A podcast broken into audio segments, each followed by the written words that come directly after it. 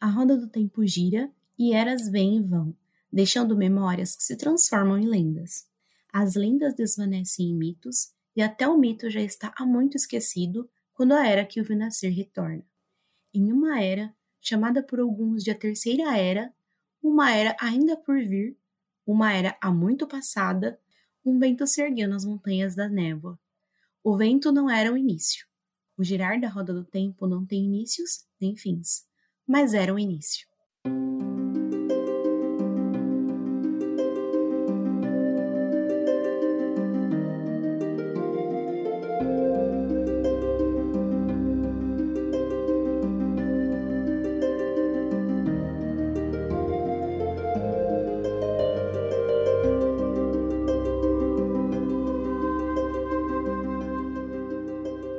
Oi, gente! Como vocês viram, é, nesse episódio do podcast, nós vamos falar sobre uma organização aí muito famosa, né? Que todo mundo gosta, onde passa, é, causa burburinhos, é, se veste muito bem, né? Sempre inovam no seu estilo, são muito bem amados aí, nasceram para casar. Então a gente vai falar sobre os Filhos da Luz, né? Também conhecido como Manto Brancos, mas não falem isso perto deles, porque eles não gostam muito, hein? Eu sou o Emerson, e faz tempo que eu não falo nenhuma frase aqui de efeito, assim, nenhuma frase da série. Então hoje eu vou falar uma frase de quem? Dos Filhos da Luz. Então, coloquem a mão no peito. Somos filhos da luz. Esses são os dias mais sombrios da humanidade. Dizem que a esperança é fraca. Dias em que a morte reina. Mas são nas noites mais escuras que a luz é mais gloriosa. Durante o dia, um farol brilhante pode parecer fraco. Mas quando todas as luzes falharem, ela guiará. Amém, Senhor.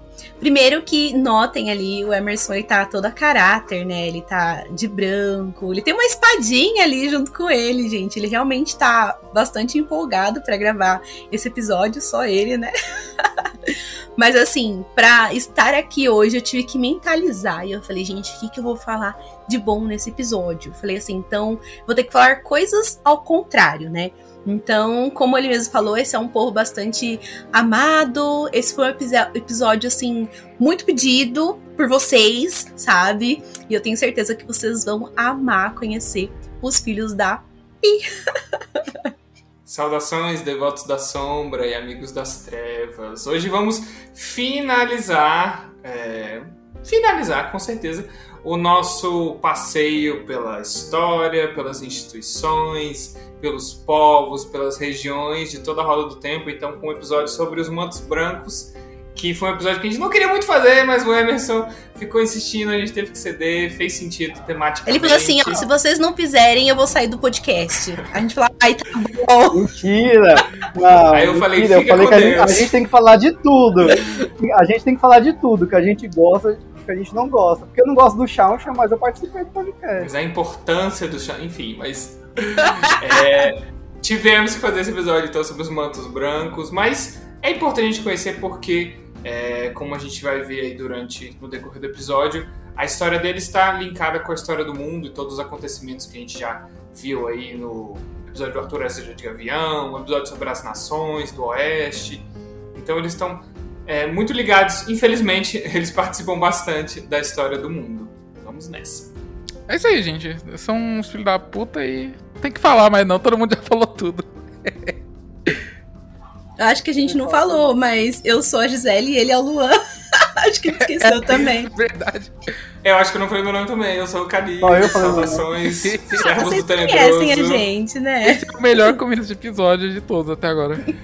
Vocês viram aí, então, pessoal, que tivemos o um anúncio. A gente falou no. mencionou no episódio anterior sobre a quando que vai sair o sétimo livro e tal, não sei o que. E a Intrínseca anunciou, como vocês bem viram. Se não viram, a Intrínseca anunciou a republicação, a reimpressão dos seis primeiros e da data de lançamento do sétimo livro, que ficou ali pro comecinho de novembro, final de outubro, comecinho de novembro, já dá para reservar aí na pré-venda na Amazon por 130 reais. Apenas Ele tá com 130 reais. 10%, é, ele está com 10% de desconto, então ele tá por 116 Porque É, me um mataste precinho, é. intrínseca. porque nos mataste intrínseca. Mas assim, veio aí. E o primeiro livro saiu, vai sair com uma capa, uma sobrecapa da série e um colarzinho. Eu só queria que o colarzinho tivesse com o livro novo, não com o livro velho. Mas Que eu eu quero. Eu sou pedi os fã, dois na pré-venda, porque eu sou maluco, então. Em novembro, em dezembro que eu vou pagar esses livros, então tá tudo bem. Em dezembro eu me desespero.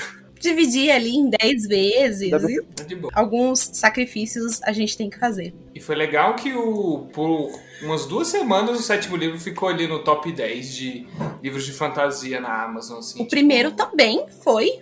O primeiro ficou, mas o, primeiro, o né? sétimo ficou por mais tempo que eu fiquei olhando, que eu não tenho o que fazer. Aí eu fiquei olhando. Acho que ele ficou em quarto, quinto, oitavo. Eu não esperava. um bom tempo, o sétimo livro. Não sei se isso quer dizer muita coisa, se os livros daquela lista são, não são tão comprados, enfim, mas ficou por um tempão no top 10 de livros de fantasia na Amazon. A intrínseca, ela mudou um pouquinho também o discurso, né? Quando as pessoas, assim, deram uma surtada e falaram, nossa, por que esse valor, né? É um valor bastante alto. Os livros, eles vêm numa crescente, né? De aumento de valor. A gente sabe que existem várias questões envolvendo isso, né? Questões, inclusive, é, de matéria-prima, papel, tá tudo encarecendo, né? Só que, mesmo assim, as pessoas assustaram porque é um valor bastante alto, né? Não lembro de ter visto aí um livro mais ou menos parecido, sabe? Que vem assim com essa diagramação mais simples e tal, no mesmo valor. E a editora falou que eles se organizaram e eles optaram por não cancelar a série aqui no Brasil. E isso quis dizer então para eles ter que reimprimir os livros que estavam faltando, que eram praticamente todos ali, eu acho que só o quarto e o quinto que, que tinham ainda e os outros estavam quase todos em falta, então eles optaram por fazer essa reimpressão e dar continuidade na série no Brasil. Então, por isso que essa foi a justificativa deles, né, por causa do preço. Aí, se vocês acreditam, eu já não sei, né? Mas assim. E a gente, e acho que eles também esperam que com a série de TV os livros é, aumentem bastante, né? O, a tiragem. As né? vendas e as tiragens, que com o aumento da tiragem vai abaixar o, o valor também, né? A gente, deve, a gente acredita Espero. que deve ter uma tiragem bem baixa, né? De, de roda do tempo para um livro de 800 páginas virar esse valor grande, né? Tipo 10% do salário mínimo. Mas é isso. Com né? certeza. Né?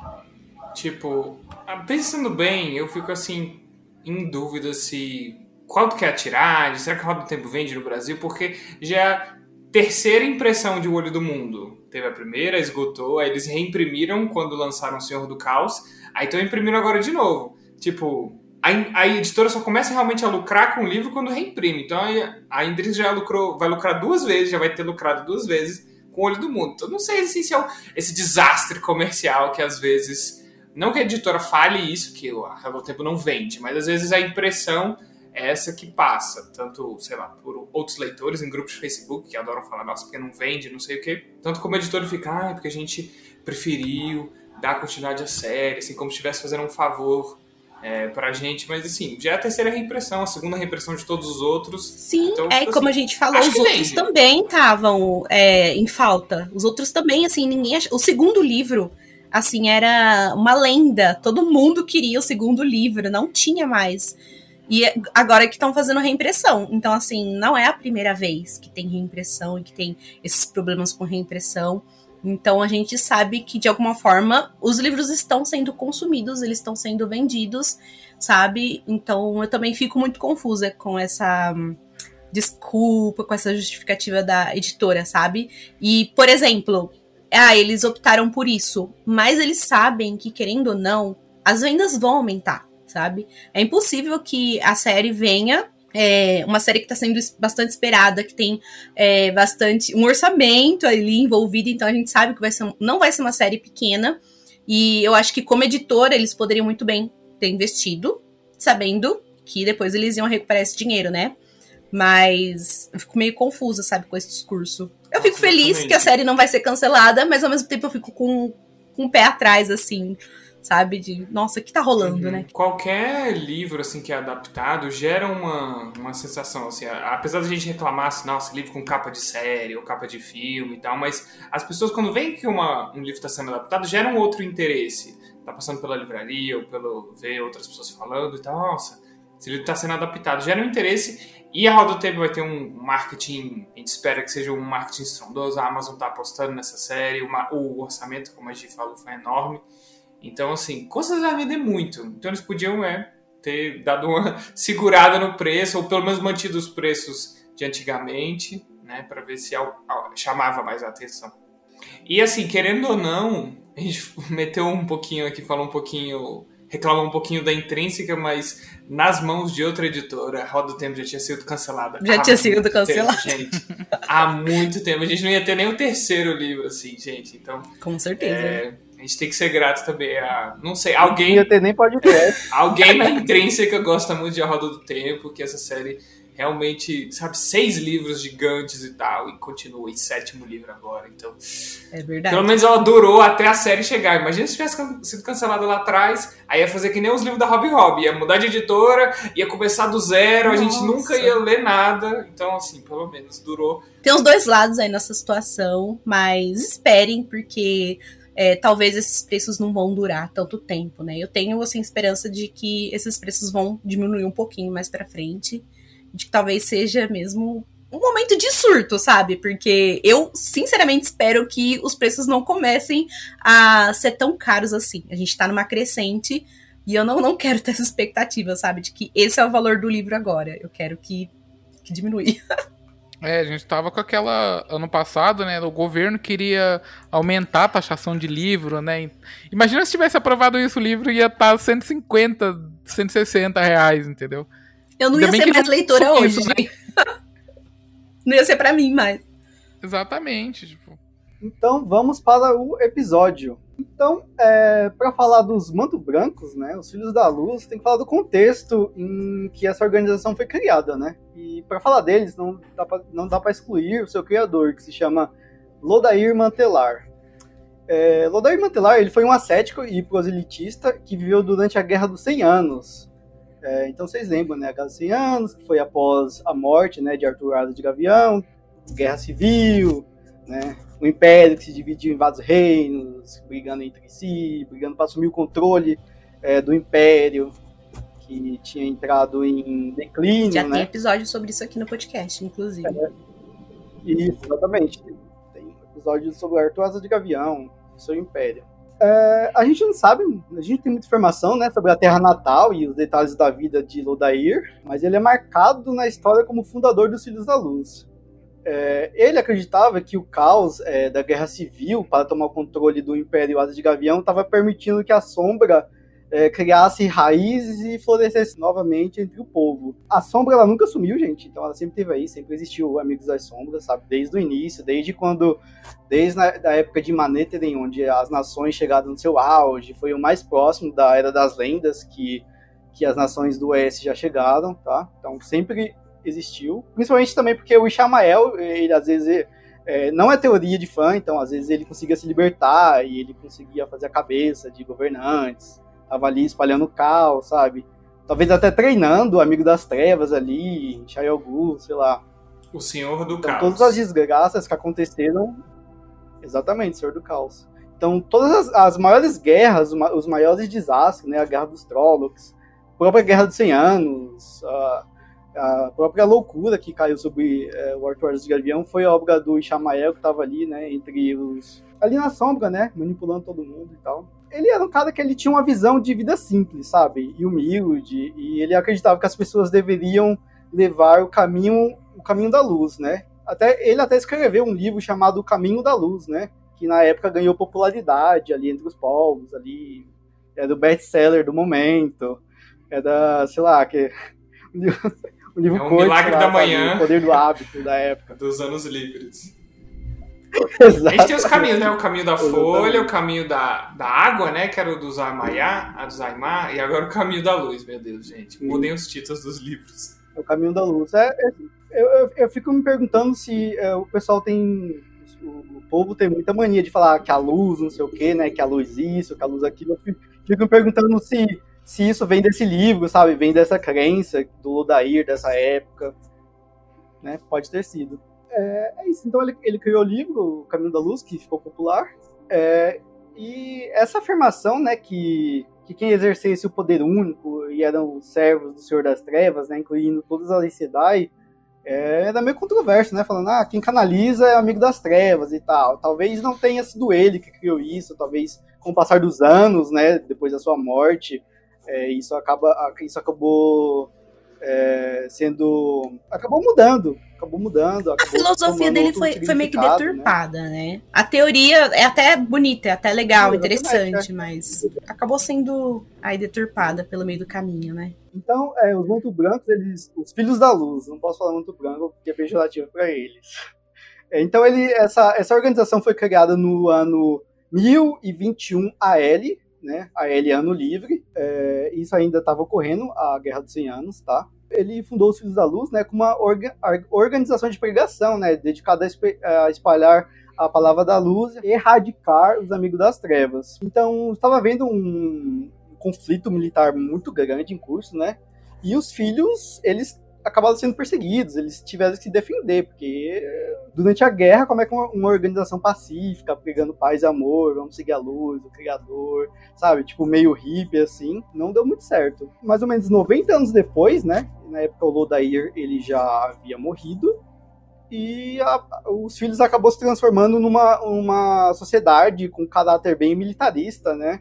É, bem estabelecido, cheio de hierarquias, posições, muito bem definida, como se fosse um exército mesmo. A essência deles é o quê? Derrotar Amigos das Trevas e o Tenebroso e todos os seus sexos de Amigos das Trevas e tudo mais.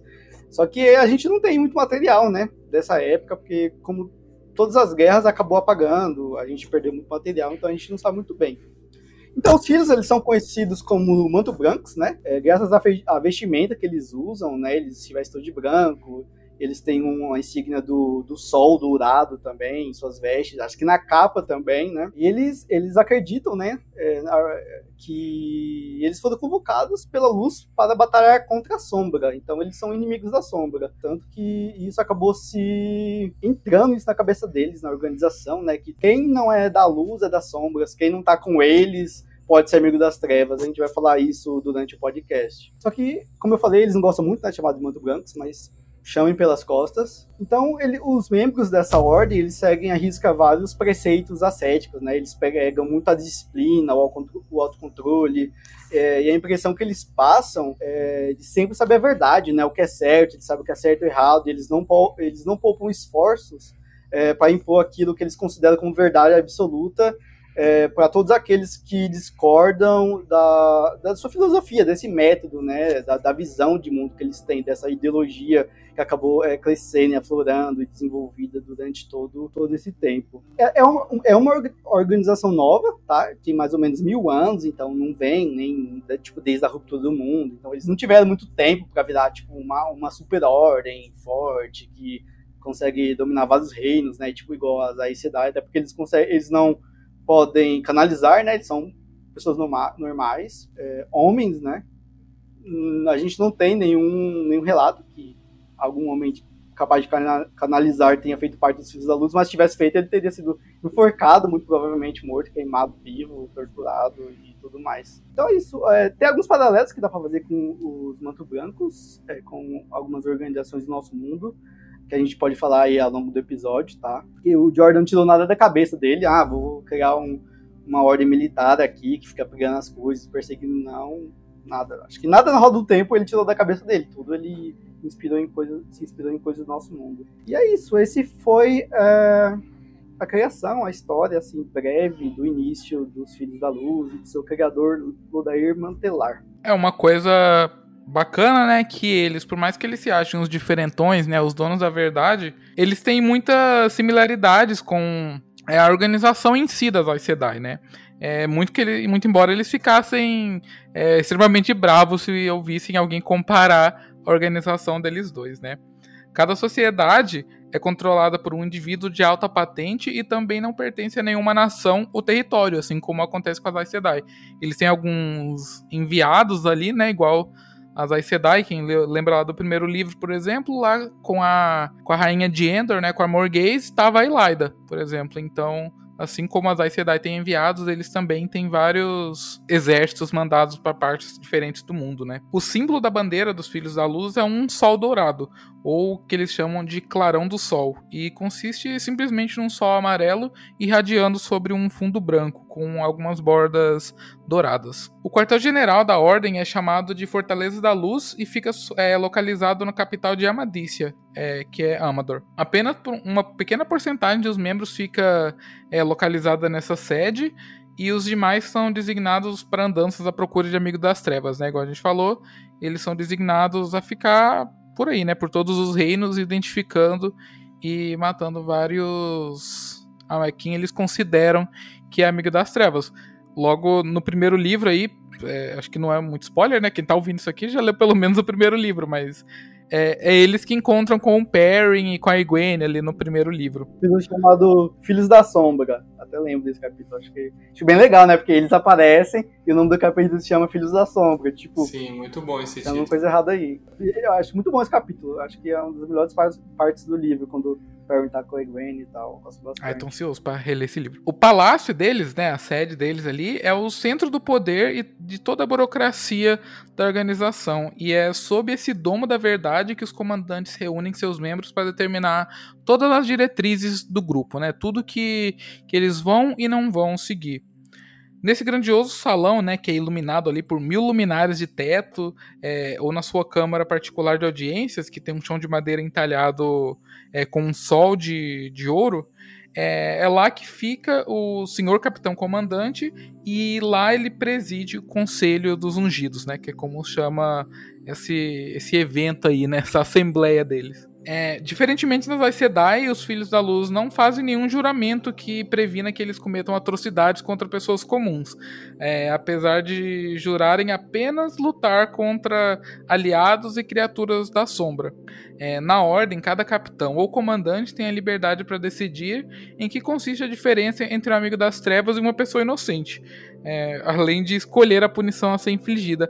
Ou seja, eles podem chegar para alguém na rua, se olhar torto para ele e falar: Você é amigo das trevas, vou te matar. E entre aspas, eles estão certos, eles acham que eles estão certos.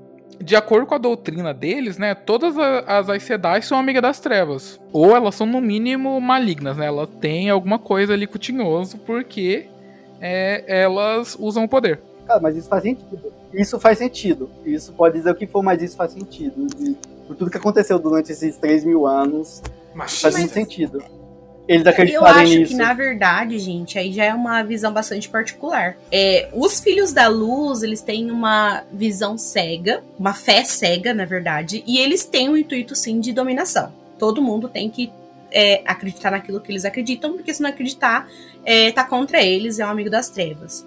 E durante muito tempo, as Aes Sedai, elas quem detinham o poder, né? Elas que é, manipulavam pessoas e elas que detinham poder. E é, era uma instituição é, feita apenas por mulheres, entendeu? Então eu acho que ai, pode ai, chegar o tipo paz e amor, beleza? Ai, filosofia interessante, mas acho que no fundo, no fundo, eles surgiram para fazer uma grande oposição é, à Torre Branca, às Aes Sedai, que é composta apenas por mulheres, e é por isso que eles são compostos apenas por homens. É, eu acredito que eles são contra pessoas que canalizam como um todo. E principalmente contra a Sedai, porque, porque lá antigamente, né, antes da quebra, obviamente que eles não surgiram na quebra do mundo, mas as histórias chegam até hoje, né, até hoje na época da série. Mas tinham a Sedai homem também, e eles sabem que o que causou a ruptura foi pessoas que utilizam o poder. Então, porra, ruptura é ruim. Então, logo, quem causou a ruptura só pode estar tá do lado errado, né? Então acho que é por isso que eles são totalmente contra qualquer pessoa que use o poder, né? Eles não, não veem como usar poder pode ser usado por uma coisa boa. Que é meio zoado, né? Mas é uma Mas nada mundo, explica né? o fato de mulher não poder fazer parte, então, né? Porque que é uma instituição feita apenas por homens, né? É, então, eu acho que talvez seja o caso que as Aes Sedai agora, a instituição que é baseada em poder, né, em poder no caso, poder mágico no caso, né, não poder político, são de mulheres porque não tem mais homem, né? Não, ah, tem homem que canaliza, mas eles vão à loucura, enfim, enfim. Então acho que com o tempo acaba sim sendo uma coisa mais machista também, né? Eles sempre ficam chamando elas de bruxas, né? E, porra, na vida real a gente vê aí como que teve Inquisição, né? Como teve tudo só para se livrar de mulheres que, que eram independentes e, enfim, né? Não posso falar com muito afinco disso, porque eu não conheço a história direito de bruxaria, mas enfim. Eu, eu acho que faz sentido justamente isso que eles falaram, porque vem, vem desde a ruptura, sabe?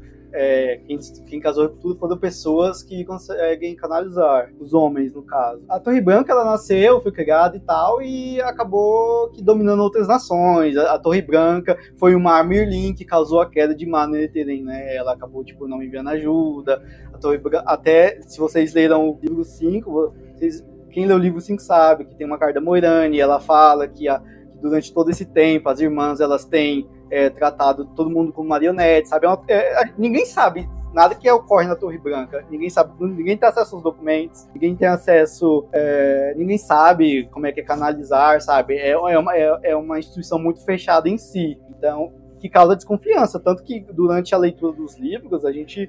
Todo mundo, todo mundo desconfia da cidade, todo mundo, assim. Poucas pessoas olham ela com, com elas com bons olhos, sabe? E os Filhos da Luz, elas, eles nasceram no contexto que estava ocorrendo a Guerra dos 100 Anos. O que, que houve antes da Guerra dos 100 Anos? Arthur Asa de Gavião fazendo cerco em Tarvalon.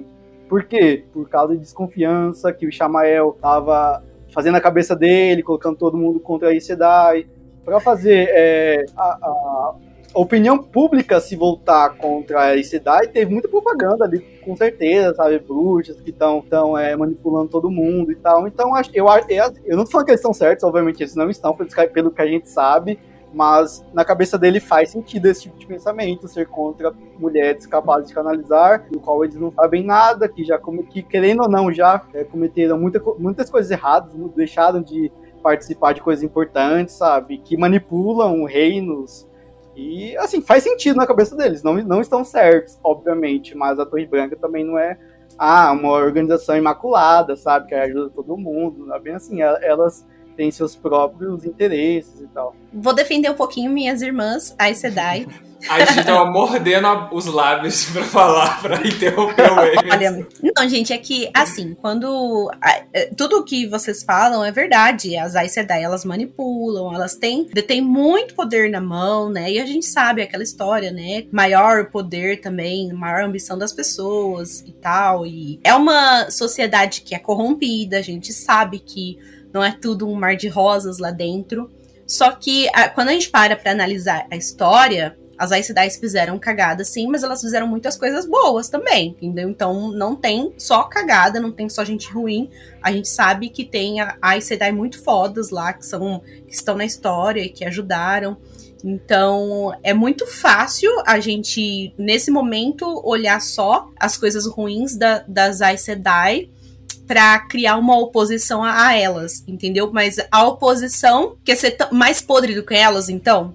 entendeu? Quer criticar elas, mas fazem coisas piores do que elas, entendeu? Porque pelo menos elas meio que manipulam por debaixo dos panos, entendeu? Ela tem a rainha, ela tem uma a conselheira. Agora o cara fala, e se você não tá a meu favor, eu vou te matar. Então é isso que eu tô falando. Aí eles querem fazer uma crítica à forma delas governarem e a forma deles criticarem é sendo radicais. Então, para mim, a instituição dos Filhos da Luz não faz sentido.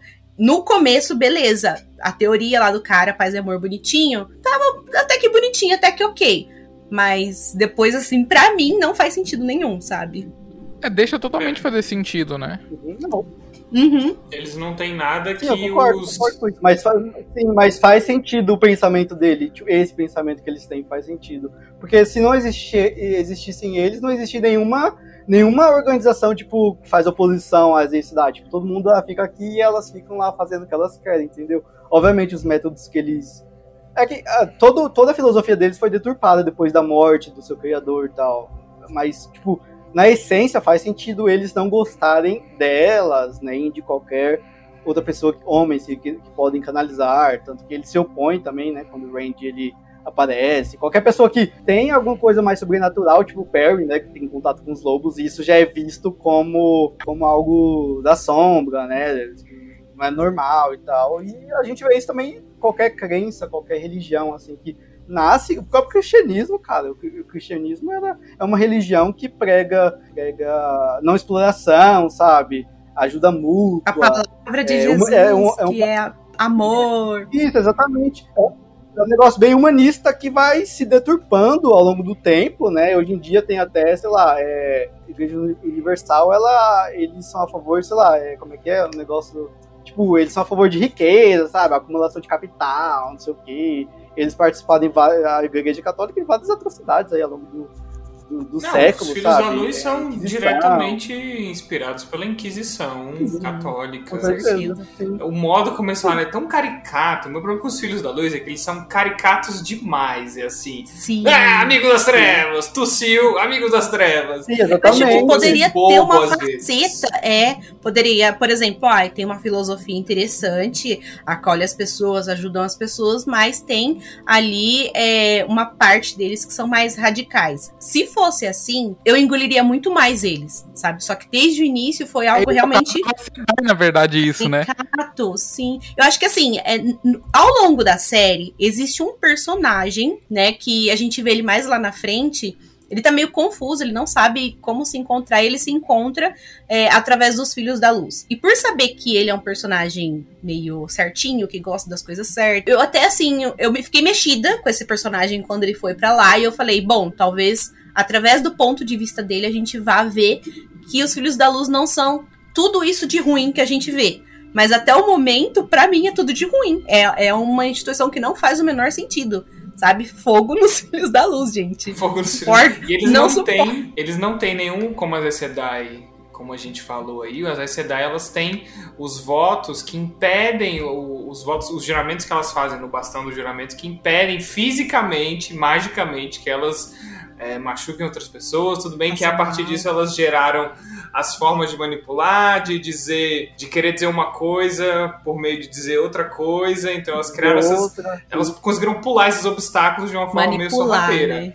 Mas, assim, elas têm essa limitação de não conseguirem canalizar pra prejudicar outra pessoa. Já os filhos da luz, eles não têm nenhum impedimento, por isso que eles são tão perversos, ridiculamente perversos como eles são, assim. Então, Perrin, quando ele tem os olhos dourados dele lá no primeiro livro, os olhos dele brilham de um jeito diferente. Meu Deus, é o tenebroso, socorro, prendam ele, tortura, assim, é bem filme caricato de Inquisição, assim. Esse é o meu problema. Mas, como a gente falou, tem um personagem que vai pro Filhos da Luz e tal. E é desenvolvido isso mais pro fim da série, assim. Então, os Filhos da Luz não são abandonados, mas, assim, é mais desenvolvida, digamos assim. Pra deixar bem sem spoiler esse comentário. Mas eles não Que são bom. esquecidos.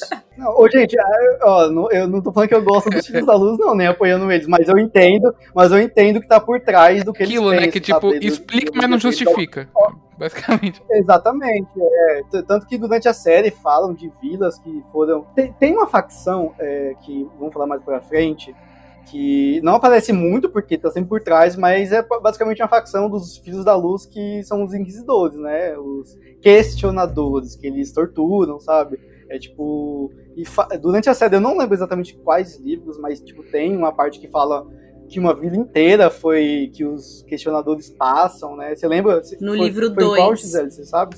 Foi do livro 2? Sim. Eu não lembro exatamente o livro. Que fala que uma, uma vi- pequena vila inteira, que os filhos da luz Eu acho que é mais ou menos em Falme, achava que sabe? todo mundo- Lá pra, pra aquelas bandas. É, que era amigo das trevas, alguma coisa assim. Tipo, os inquisidores passam por lá e, tipo, parece que eles devastam.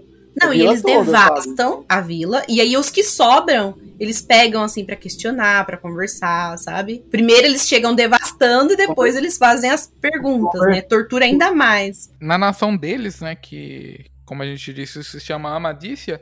É, canalizar é totalmente contra a lei e com certeza a determinação é fruto da influência dos filhos da luz, né? Então eles colocaram os infiltrados dele ali no governo e fizeram de alguma forma que a canalização fosse proibida. É, vale ressaltar que é, a Madícia é um reino, uma monarquia e tal, tá? Então tem igual a maioria dos outros reinos, só que os filhos da luz eles estão por trás do governo. Então o rei é só uma marionete deles. Eles que mandam, na verdade. governam, né? E é tipo, parte da razão pela qual os Filhos da Luz têm tido tanto sucesso em estabelecer o poderio deles ali sem muita resistência é a falta de organizações militares e exércitos disciplinados desde o fim da Guerra dos 100 Anos, é, quando a maior parte dos conhecimentos bélicos foi perdida né, durante essa, essa última guerra. Basicamente, eles que são o maior exército disciplinado, assim, independente. Porque, óbvio, tem, cada nação tem suas forças e tal. Andor, com certeza, e Kyrian são as nações mais poderosas. Tyr e Ilian são mais comerciais, mas sei lá, Andor, que é uma nação grande e poderosa, tem o seu exército, beleza, mas ah, é um exército de segurança nacional, não é nada como os Filhos da Luz completamente. É, que tem capacidade de movimentação muito grande, né? Os Filhos da Luz, como a gente vai ver é, principalmente cavalaria que eles têm. Basicamente, eles são um único exército independente é, no começo da série, assim, que tem condições de é, guerrear em várias nações, por exemplo. É engraçado que eles estão espalhados, né, em todo lugar, todo país, todo lugar tem, tem manto Sim, branco. Menor ou maior. É isso que eu ia falar, a base deles ali fica em Amadícia, mas eles estão em tudo quanto é lugar, assim. Eu fico chocada que aonde você vai, assim, lugar mais improvável que você acha, tem ali um montinho de Filho da Luz. Eu fico imaginando uma capelinha assim dos Filhos da Luz em, em, cada cidade. Velho, é cristianismo isso daí. O cristianismo também se espalhou igual uma praga, velho. É, começou ali e tá, depois uh, o mundo todo. O mundo todo tem uma, uma igreja. Atualmente é que nem igreja evangélica, que em cada rua, pelo menos aqui em Piracicaba. Toda rua! Em cada rua, rua, tem três. Sabe? É, é absurdo Mano, o negócio. A, aqui na minha rua tem, deixa eu ver, tem três, velho. Tem, tem uma evangélica ali Aí tem uma Batista indo pra lá. Católica, pelo menos, véio. é uma grandona por bairro, assim, sabe? Já a evangélica é um botequinho, assim, em cada, a cada 100 metros quadrados. É Eles um ficam disputando pra ver quem grita mais alto, né? Exatamente. Pra ver quem nossa. Deus escuta primeiro. Nada contra, tá até amigos que são, tá, gente? Vocês estão assistindo aí. Nada contra também. Nada contra, nada Eu acho Jesus muito legal. Não, Jesus é mó da hora. Jesus, Jesus é, mano, Jesus, cara, principalmente Jesus do Saramago, é muito show, velho. Jesus do Saramago, remissão. Por favor. O fã clube que. É porque eu, gosto muito do.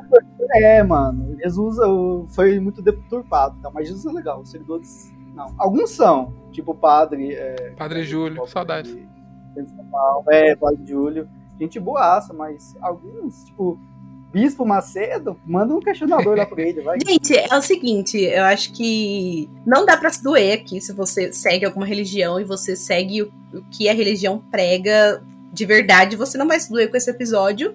E acho que tá claro aqui que a gente tá falando mal do radicalismo. Então é sobre isso, né? É, não é sobre nenhuma religião, é sobre o que as pessoas fazem com a religião, né? É, o fanatismo. Extremismo religioso, isso aí.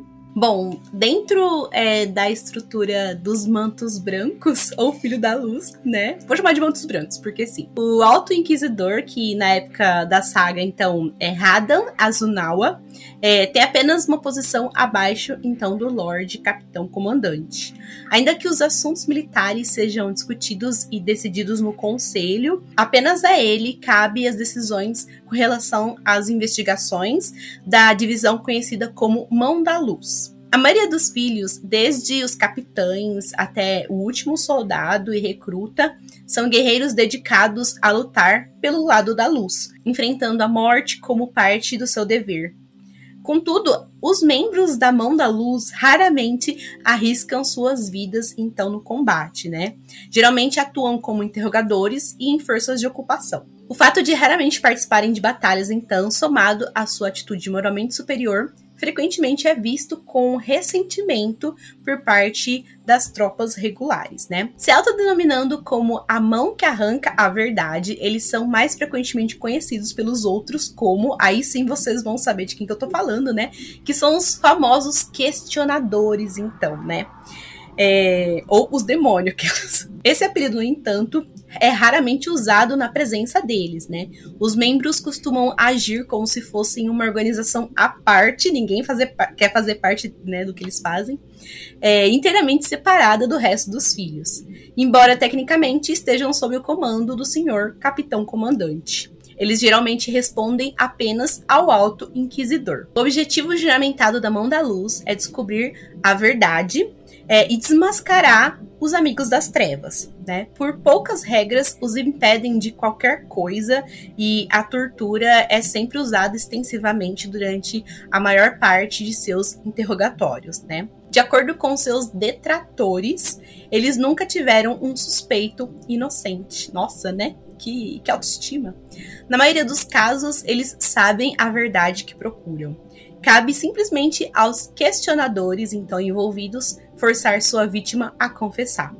Seus métodos e o fato de que qualquer pessoa possa ser submetida ao interrogatório, incluindo outros filhos da luz, os fez profundamente temidos, né? Dentro e fora dos filhos da luz. Então, assim, né, gente?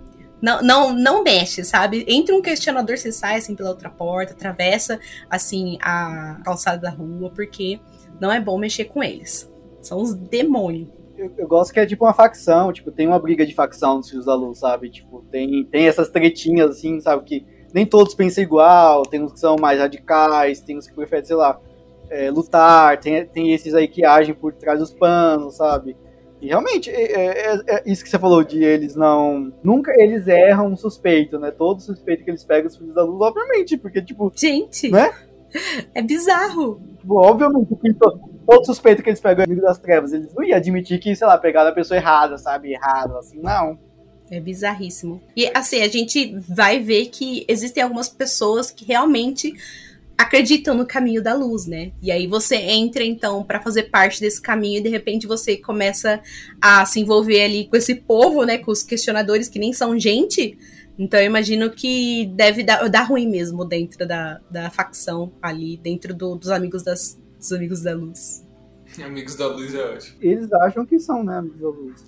Mas eu acho que eu acho que eles são tão ingênuos assim na questão de se acharem, né, os amigos da luz, os caras que seguem a luz, porque tem, gente, tem amigo, tem amigo das gente, tem amigo das trevas em todo lugar. Então, tem amigos das trevas no, nos próprios filhos da luz, tem amigos das trevas em qualquer lugar. Tem amigos das trevas na Torre Branca. travesseiro sabe? tem amigos tipo, das trevas.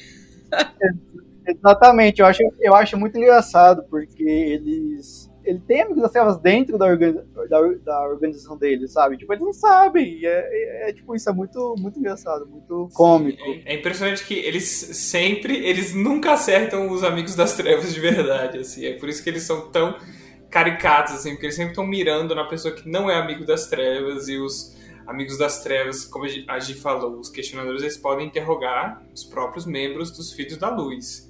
Então, assim, uma pessoa é, que entra lá é, querendo pregar paz e lutar contra a sombra, de coração puro, pode ser muito bem um alvo dos filhos da luz, assim, não, herege, quer revolucionar a instituição, não é assim, amigos das trevas, pronto. E os amigos das trevas de verdade, que muitas vezes não. podem até estar em é, cargos de comando. Tá embaixo do nariz deles, não consegue. Imagina se o Alto Inquisidor é um Amigos das Trevas. Tipo, ele vai mirar exatamente nas pessoas que não são os Amigos das Trevas. Gente, o Kalil, o Kalil tá falando hipoteticamente, tá? Ele tá falando. É, não, é, tô falando, imagina ser. Imagina é. ser. Mas explicaria muita coisa. Falando a verdade aqui, explicaria muita coisa. Eu acho que deve rolar uma doutrinação do caramba, né? Acho que tem pessoas que entram, tipo, ah, quero lutar contra os Amigos das Trevas, aí entram pros filhos da luz e acabam sendo doutrinados, sabe? Tipo, uma pessoa normal acaba, sei lá, com o mesmo pensamento que eles têm, sabe? Alguns nem devem. A gente, a gente tá falando, tipo, de uma, um exército. Então, no exército tem pessoas que pensam diferente, tem pessoas que não pensam muito, estão ali mais para fazer, né? para lutar, para seguir ordens. Mas tem pessoas que acreditam mesmo no que estão fazendo ali. Então, e, sem contar a doutrinação, sabe? Eu, eu lembro fazendo uma, uma referência que tem, tem um anime chamado Shinji no Kyojin. Que Como que é anime que eu não entendi? Hum, toda japonesa. Shinji no Kyojin, que é Ata Attack on Titan. Ah, tá. Mas ele é japonês demais. Eu não gosto de Attack on Titan. Ou então, é, acho que em português, em português com o ataque dos titãs, que tá errado, seria, o correto seria Titã de Ataque. E tem uma menina que ela, ela é uma menina nova, adolescente, sabe, que ela realmente acredita é, no que ela faz e tal. Só que, mano, ela foi tipo, é puta lavagem cerebral, sabe? Ela foi realmente, tipo, treinada, assim, pelas medidas que acontece lá em, um lugar lá. Não vou dar spoiler de um anime, mas é isso, acontece. Quem entra na polícia, por exemplo? Tô falando da polícia militar Nossa, em São Paulo, assim. Quem entra, Melhor analogia. A polícia. Meu Deus, a polícia militar de São Paulo é fascista pra caralho, mano. Ali é só pra matar pobre, sabe? Defender propriedade privada de rico. É uma puta doutrinação. Mesmo gente negra, gente pobre. Quem entra pra polícia militar é pobre, mano. E os caras entram pra polícia pra defender propriedade privada e tal. É a polícia que mais mata e a que mais Só morre, sabe? E são tudo apoiadores do Bolsonaro. É, mano. Sim, exatamente. Tudo apoiadores do Bolsonaro, a maioria. Assim, então... Tem um. É, se vocês seguem aí. Antigamente, antigamente sim, em 2018 teve um, uma alta impressionante nos perfis no Twitter de fãs de A Roda do Tempo. Então, muita gente fazia perfil de personagem, emulando personagem. Eu criei um perfil com. com não de personagem, mas com citações e tal. Ah. É, que tem uns mil seguidores, fez um puta sucessinho, ok? É, mas aí eu abandonei completamente, pois preguiça. Porque eu botava uma imagem, né? E caçar imagem dá trabalho. Enfim, aí tinha um perfil, não sei, ah, deve ter ainda, que é muito engraçado, que é um de um filho da luz, o, o Biar, acho que é o Biar. É, que ele é um fanático, ele aparece muito no segundo livro, eu acho, Nossa, ou no primeiro péssimo, também. Péssimo. E aí ele é super fascistinha, assim, meu Deus, amigo, tossiu, amigo das trevas.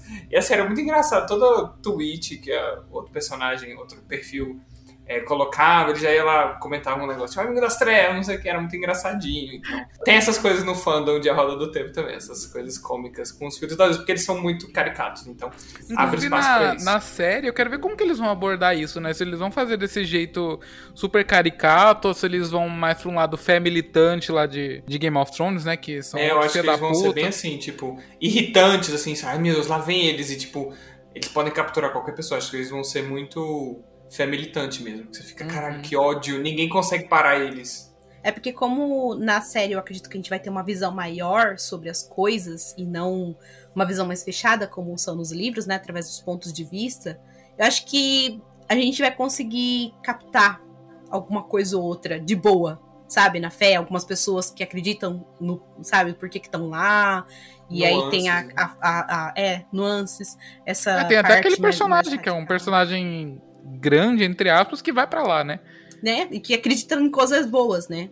Uhum. Por exemplo, a história do Jordan é aquela história do bem contra o mal. E eu adoro como ele coloca nuance pra caramba nisso, sabe? Que não é apenas preto no branco, porque menos, mesmo a gente falando de bem contra o mal, a gente tem aí o radicalismo, né? A gente tem as pessoas que a gente não, não conhece as pessoas, então você acha que você pode confiar em alguém, mas na verdade essa pessoa é, pode servir a outra coisa. Então eu adoro isso que ele faz, que vê as camadas que são cinza, né? Então eu gosto muito disso que ele faz na história dele, que não é algo muito fácil explicar, né? Não é uma visão tão maniqueísta assim das coisas. Acho que a gente consegue ver muita coisa, discutir muita coisa sobre isso, sabe? Que quando a gente vai explicar sobre o que é roda do tempo, as pessoas já ficam, ai, né? Tipo, ai, bem contra o mal, né? E, nossa, existe é, um poder maligno e tal. Mas é, o Jordan se aprofunda muito nisso, né, ao longo da série. Eu acho isso muito legal. Principalmente o lado do bem, né? Que tem várias facções, vários. Porque os Filhos da Luz são do lado do bem, né? De, entre, em teoria. Então, tem os Filhos da Luz, aí tem as Aes tem cada nação tem seus interesses, tem os nossos protagonistas, a os Ariel. também seria um bom. É, e é uma, exato. é uma magia super radical que não faz o bem, sabe? É, enfim, de qualquer forma, todos no final eles vão ter que. Eles vão participar de alguma forma, sabe, da última batalha. Então Todos vão estar tá lá, todos vão estar tá lá, e todos vão estar tá lá. Isso é legal. Cada um da sua forma, né? tipo, até os tatuando vão estar na. É um Vingadores Ultimato, entendeu? Vai aparecer Véi, todo é mundo, é nem que seja Ai. no finzinho da tela, assim, entendeu? Esse livro, gente, é tudo. Ai, meu Deus. Deus.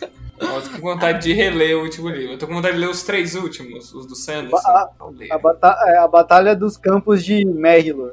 É porque a última batalha ela é feita em várias frentes de batalha né? Porque é tão grande que não tem o, o campo principal. Enfim, não sei. Ah! Não é igual Vingadores, não. É, Vingadores é só um espacinho aqui, ó, todo mundo brigando. Roda o tempo, não. A batalha é tão grande que tá até no meio do continente, tipo, espalhado. O que assim, faz tá? sentido, né? Porque, por exemplo, essa um, Thermongaidon, né? Alguma coisa assim, que eu não sei como se pronuncia. É como se fosse o Apocalipse, eu enxergo, né? Como se fosse o Ragnarok. Então, não faz sentido, tipo, ter duas pessoas lutando lá no Apocalipse, sabe? O Apocalipse é todo mundo envolvido, né? Então, eu acho, acho muito massa e fico uhum. feliz, né? Que isso... Todas as realidades. Ai, Querendo ou não, vai, vai lutar, entendeu? Continuando aí pela nossa aventura pelas, pela estrutura é, dos Filhos da Luz, a gente tem uma facção, digamos assim, que não necessariamente é oficial, mas os Filhos da Luz, como toda organização relevante em a Roda do Tempo, tem a sua parte ali de inteligência, de espionagem, né? Os olhos e ouvidos que cada trono de Emberlin tem, os seus, seus infiltrados pelo mundo. Os Filhos da Luz, para os Filhos da Luz não é diferente. Então eles têm infiltrados em todos os reinos e províncias e que as, os infiltrados, os olhos e ouvidos, são chamados geralmente de mestres espiões, né? E são eles que controlam e disseminam as informações.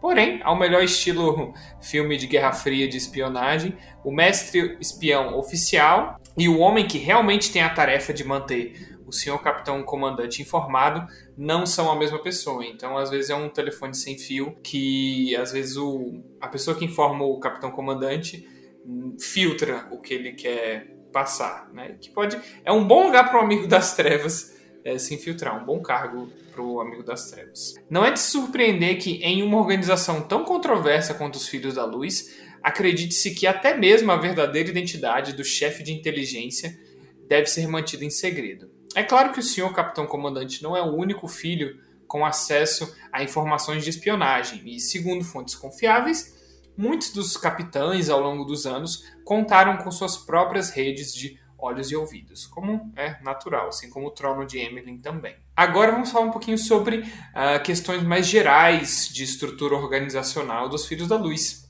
Eles sempre atuam em cavalaria, então estão sempre montados em grupos de 100 homens, geralmente, conseguindo se mover pelo território com a rapidez necessária. Né? Então, como a gente falou, eles são, uh, se não o único, um dos únicos exércitos organizados, bem organizados é, no continente. A posição mais elevada entre as tropas é a de senhor capitão comandante, que é o, também o chefe político, militar e religioso, talvez, dos Filhos da Luz, que geralmente ele comanda uma legião, composta por dois mil homens, variando às vezes entre mais ou menos soldados dentro dessa faixa de números.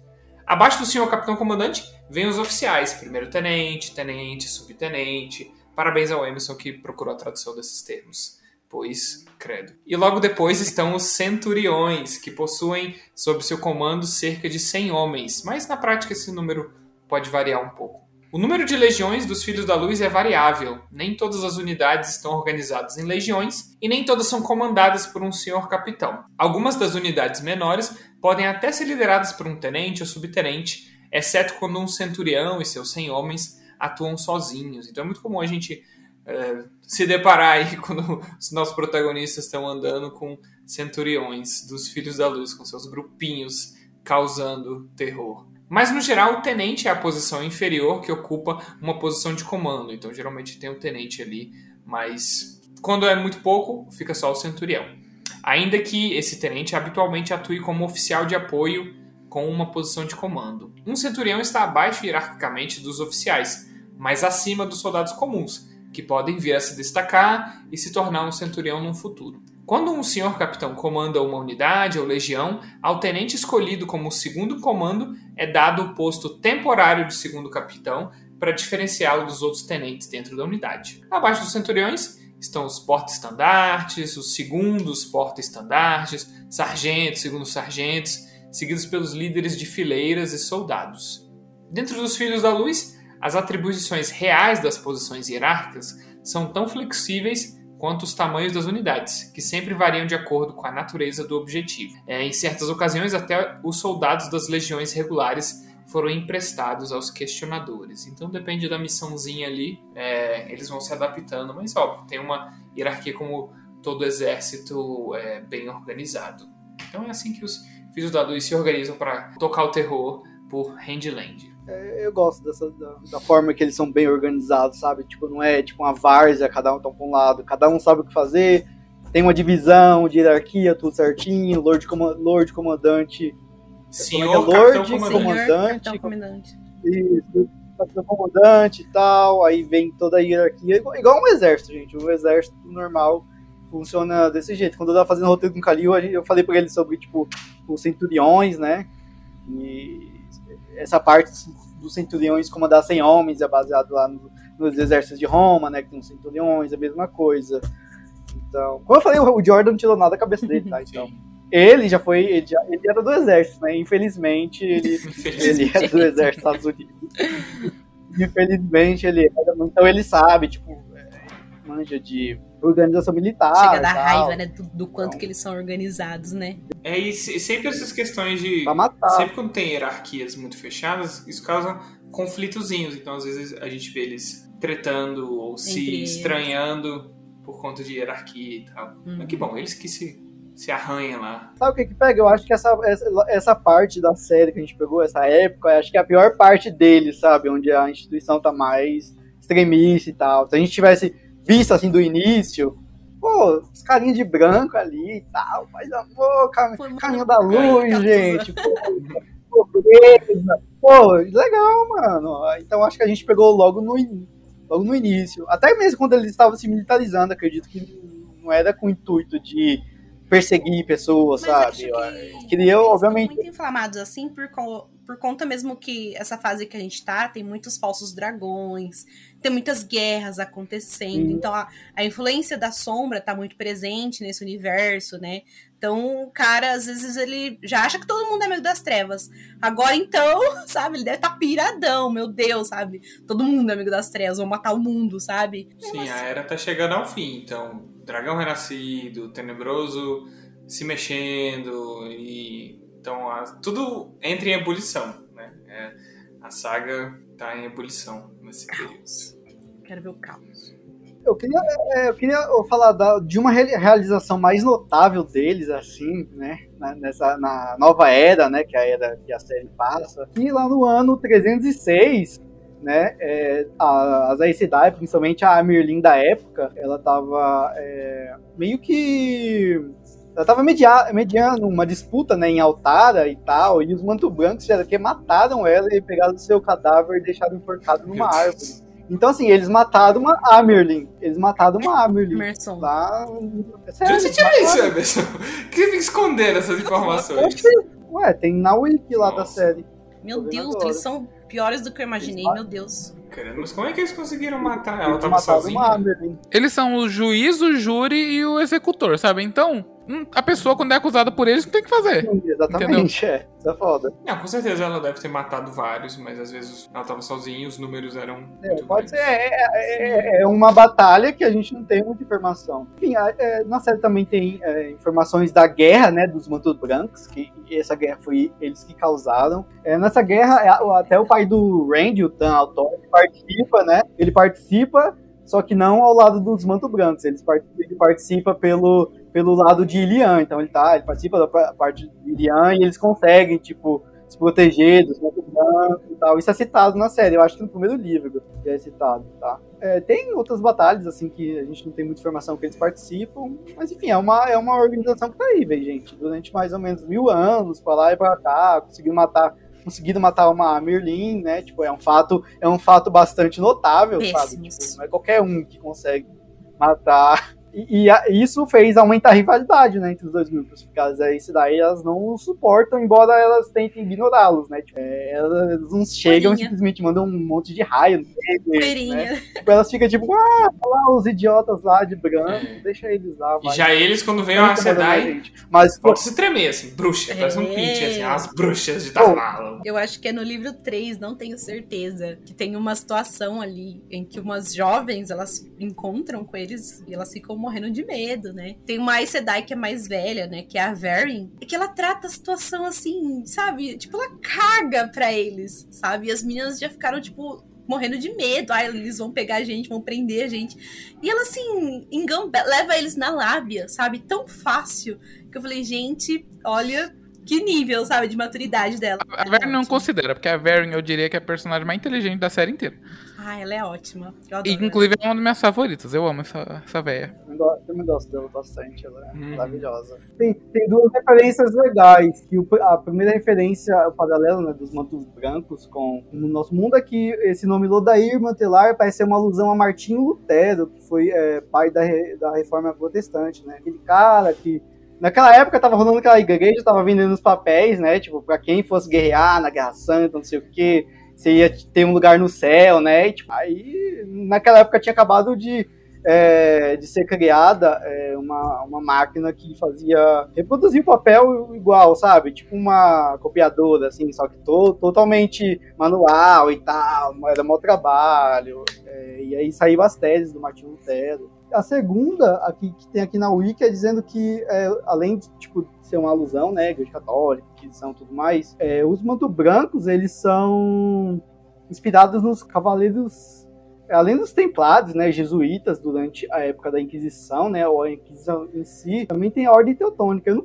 eu, eu não conhecia essa Ordem Teutônica, nunca tinha ouvido falar dessa referência aqui, que foram uma ordem sagrada que tomou conta e colonizou terras nas área, na área báltica, né, durante as Cruzadas do Norte contra os pagãos. Eu não conhecia essa ordem teutônica. Aí eu olhei aqui no Google e tô vendo que aqui, ó. Eles, eles nasceram no século. Foi criado no ano de 1190. E eles tinham o lema como ajudar, defender e curar. É, era uma ordem que o propósito deles era defender a igreja com voz de pobreza, castidade e obediência. E no caso dos manto brancos, eles no início, né, quando eles foram criados, eles tinham tipo, ah, levar uma vida simples e tal, né, é, lutar contra amigos das trevas, até que virou, acabou se transformando. Eles não têm é. votos, mas acho que eles também seguem castidade. Eu nunca, eu não lembro deles falarem. Fulaninho pegou. O manto branco pegou a fulana, não sei o quê. Não, mas o. Tem um capit... O cara lá que, mata tem filho. Ah, ele pode virar é depois, mesmo, né? né? Ah, é verdade. É um filho. Depois, né? É, esquece é, tudo. Isso só nós. Isso, é, isso só não é explorado. Isso não é falado Enfim, mesmo. Mas né? essa ordem dos Cavaleiros Teutônicos, acho que. Ele adotou. Solteiros. Broderagem. Então, então, aí, gente, essa ordem dos Cavaleiros Teutônicos, né, que existiram, e, tipo, eles têm estado legal até hoje, então deve ter gente lá até hoje. Então é a mesma coisa, eles usavam vestes brancas com uma cruz negra e tinham um lema ajudar, defender e curar, né? E tá. É isso. Acabou a parte é. dos mantos brancos, gente. Encerramos aqui o episódio. Antes a gente vai falar sobre as nossas. Mas, ó, ó, Oh, muta o Emerson, alguém muta o Emerson. Atualmente. Chega não, isso, atualmente, ó, atualmente, atualmente eles atuam como organização de caridade na Europa Central. Então, na quarta era da Roda do Tempo, os manto brancos eles vão virar uma de ordem caridade. de caridade. Eles vão, eles vão voltar a ser o que eles eram, sabe? É isso. Acabou, gente, o episódio sobre os manto brancos. Os filhos da puta. Falou que a gente sabe. A, gente não tem muita informação deles, assim, além do que a gente falou. Se vocês quiserem saber além disso, tem que ler os livros. Bom, então, a pedidos, a gente vai voltar aqui com o nosso quadro de mo é, mostrar nossas leituras atuais, né? O que, que a gente está lendo aí. Então, para começar, eu terminei essa semana de ler o novo, do, o novo livro do Stephen King, o Billy Summers. É muito bom. Se vocês quiserem saber mais, ouçam no meu podcast solo, divagando sobre livros. É, esse livro é tão bom quanto aquele lá que saiu, deixa eu ver, ano retrasado. É, aquele que as crianças Então, esse aqui não tem nada de sobrenatural. Ele é sobre um. Ele é muito bom. Eu dei cinco estrelas, eu achei maravilhoso. Ele é sobre um assassino. Também, vai, ele é sobre um assassino de aluguel que é contratado para fazer o último. A última. O último assassinato dele. E tudo começa a dar errado no livro. Então. Há muita desgraça, dor e lágrimas nesse livro aqui, 500 páginas. Maravilhoso. E agora eu comecei também o novo livro aí, lançamento recente da, da Suma de Letras, né? O Nós Somos a Cidade, que foi traduzido pela minha amiga Ellen. Ellen, um abraço se estiver assistindo aí. E eu comecei, tô no comecinho, super confuso ainda, porque parece que as cidades meio que tem uns, uns avatares. Ó, aquele, aliás, tá segurando. O meu tá no Kindle, tá lá na sala, não peguei. Mas eu tô super confuso ainda do que, que é a história. E sei lá, no próximo episódio eu posso falar um pouco mais sobre a história, porque eu não sei nada. Mas eu só sei que foi minha amiga que traduziu. Página 183 eu continuo confusa, amigo. A gente vai fazer um clube de leitura, porque eu também comecei hoje, nós somos da cidade. Ai, que massa! Emerson que lute, que, ele que leia o livro pra discutir no próximo Semana episódio. que vem a gente tem um, uma discussãozinha rápida sobre Nós Somos da Cidade no fim do episódio. Faz uma review rapidinho. É, antes, menos de uma hora antes de começar o podcast, eu terminei de Aí ler. Eu vi que você lá. Dragon Dragon Raven, que é o 11 primeiro livro do Reino dos Antigos, da Robin Hood, né? Ai, que delícia. O segundo livro da tetralogia Rain Wild Chronicles. Acho que em português ficaria é, As Crônicas dos Ermos O quão conectado é esse mundo dela aí? É. Tipo, dá pra ler separado? Não, dá, mas eu não recomendo não. Não recomendo, porque uma coisa tá conectada com a outra, sabe? Essa tetralogia, por exemplo, ela tem relação direta com a trilogia Mas é no mesmo planeta ali, ou é Cosmere? Que... Mesmo mundo, né? Não, é mesmo do, continente, do mesmo, mesmo planeta. A primeira trilogia é ambientada nos Seis Ducados, aí a segunda dos navios vivos é nas ilhas... Litoral amaldiçoado. É, esqueci as ilhas. É, nos litorais amaldiçoados e tal. Inclusive tem referências aos Seis Ducados, tá? E aí vem a, terceira, a segunda trilogia do Fitz, né? Que volta para Seis Ducados, mas explora outros lugares. É, explora continente congelado, sabe? A, que se chama As Levigial. E tem referência também à trilogia dos navios vivos, acontece no final. Eu estou relendo esse livro aqui, que é A Casa dos Espíritos, da Isabel Allende. É, eu li em 2019. e deu vontade de reler esse ano e, tipo, é, é muito foda. Vai, vai contar a história de três gerações de uma família é, do Chile, né? Então vai contar também a história do Chile, no século XX, vai falar é, sobre os camponeses, vai falar sobre a, o povo da cidade, mas também vai chegar no golpe de estado do Pinochet, né? Vai falar da eleição do, do, do candidato socialista, que no caso não fala o nome, né? Não vai falar o nome exatamente. Ela não cita que é o Chile, mas obviamente é o Chile vai falar da, da, da eleição do Salvador Allende e como a direita, a CIA financiou a, os militares e tal para dar o golpe de Estado. E tem realismo mágico, tem conflitos familiares e tal. É muito foda, é muito incrível. É um dos meus livros favoritos assim da vida, por isso que eu tô relendo, muito bom. Eu tô lendo os livros aqui, deixa eu ver. Tô lendo A Origem da Família, da propriedade privada do Estado. Aí tô lendo a biografia do Paulo Freire ainda, só que tá parado, faz um tempo que eu não leio. Eu acabei lendo cinco livros de uma vez, já fiquei meio embaralhado. Vai ser super cult. Eu tô lendo O Senhor do Caos, então, que é o sexto livro da Roda do Tempo. Na verdade, é uma releitura. Esse é o livro que eu mais tinha lembranças, né? Porque é o que tava mais recente na minha cabeça. Eu li ele em 2018. Mas mesmo assim, tem uma coisinha ou outra ali que eu falava, gente, como assim eu li isso daqui, sabe? Porque isso simplesmente se apagou, assim, da minha mente, essa informação. Então, assim, re releiam livros, gente. É, é, muito, muito bom essa, essa experiência. E reler A Roda do Tempo, que é uma série com tantas informações, assim, tá sendo incrível. Assim, parece que eu tô lendo pela primeira vez, de tanta informação nova que eu recebo. E aí, eu já falei, né? Então, que eu tô lendo. Nossa, opa! Eu tô lendo, então. Opa! eu tô lendo, então, Nós Somos a Cidade, da Jemisin, né? E acho que o mais interessante é que eu tinha lido antes o A Terra Partida, né? Que começa com a quinta estação. E esse aqui, então, é um livro mais assim, de fantasia urbana, né? Se passa em Nova Literalmente fantasia urbana. É, sim, se passa em Nova York. E é muito legal ver ela escrevendo, assim, nos no, no nossos dias atuais. E eu achei incrível, porque é uma escrita bem, assim, cru, assim, voraz e fiquei muito impactada, sabe? E aí, como o Lua falou, aqui as cidades, elas nascem. E elas são meio que interpretadas por um avatar, né? E aqui a gente tem a cidade de Nova York, que ela está prestes a nascer. E quem ali é o conselheiro, inclusive, né, da cidade, que está auxiliando ali, é São Paulo. E eu achei muito legal, né, ter Sim, velho. uma cidade eu brasileira. Achei, quando a, a James falou que São Paulo era um personagem no, no livro, eu falei, ah, deve ser um uma menção. Um, Zé Carioca, né? Um, um terciário, personagem terciário. Mas não, o puta personagem principal. E aí eu tô lendo The Broken Eye, que é o terceiro livro da série Lightbringer, do Brent Weeks. Que tá pauleira também, Brent Weeks, assim, gente, ele escreve uns livros de 800 páginas, mas você sai devorando, tem 200 capítulos, porque os capítulos são curtinhos, continua magia incrível, intrigas políticas, humor, meio quinta série, mas às vezes é engraçado. É, vale muito a pena, é uma série. É bem é, é série adulta e tal. Arqueiro lançou umas coisas dele e cancelou porque Arqueiro não leva nada a sério na vida. E aí tem uma trilogia. Mas a outra trilogia também o pessoal não gosta muito. Mas então, Lightbringer vale muito a pena, tô no terceiro livro. O protagonista e é gordinho, lendo... é muito bom isso. É, isso. Acho que ele tem emagrecido, ah, sei lá. um pouquinho, ele deu uma emagrecida, mas enfim. Ainda carrega o espírito. Quem é sabe aquelas. É, e também eu tô com os outros abandonados, tipo Fundação, não quero nem comentar. Mas outro que eu tô lendo é o Civilisation, do Laurent Binet. É um livro francês, que ele já, esse autor já é publicado aqui no Brasil, tem uns livros pela Companhia das Letras, mas ainda não trouxeram ele. É um eu livro de história. Amigos. Hum, mas eu tô lendo super devagar, mas um livro curtinho. É um livro de história alternativa, então o autor explora o que aconteceria se os Incas é, tivessem conquistado a Europa, não o contrário. Porque no começo do livro, os vikings. Putz, sonho. Eles. Os vikings, na verdade, já vieram para as Américas, mas eles não ficaram muito tempo é, muito antes de Cristóvão Colombo.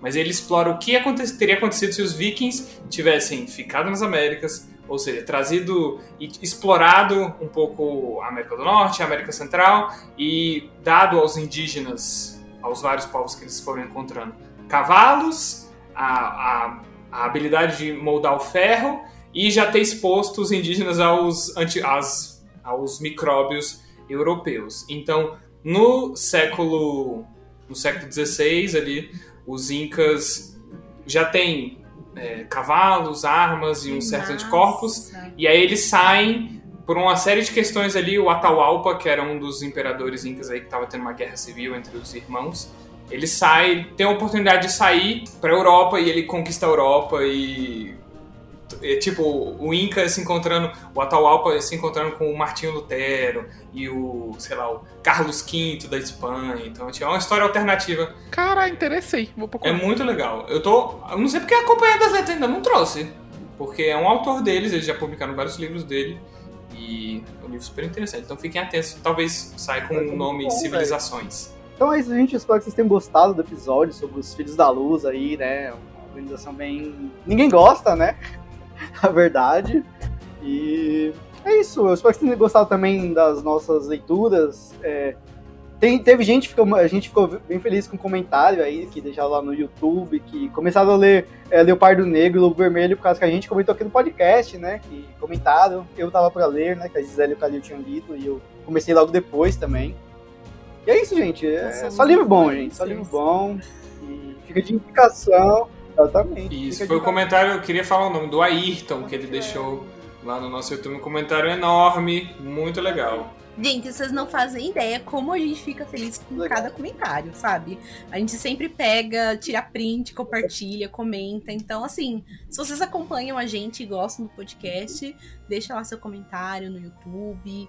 Agora que a gente tá aparecendo, né? Nossas carinhas estão lá no YouTube. Deixa um comentário então pra gente, que a gente fica muito, muito, muito feliz deixa alguma sugestão, se vocês querem que a gente fale aqui no podcast, tá? A gente pode, sei lá, a gente pode falar de outras coisas além da roda do tempo, né? Porque vai chegar uma hora que a, gente, vai ter mais o nome Povo falar. do Dragão justamente por ser um nome fantástico, né? Pra gente conseguir usar para outras coisas no futuro.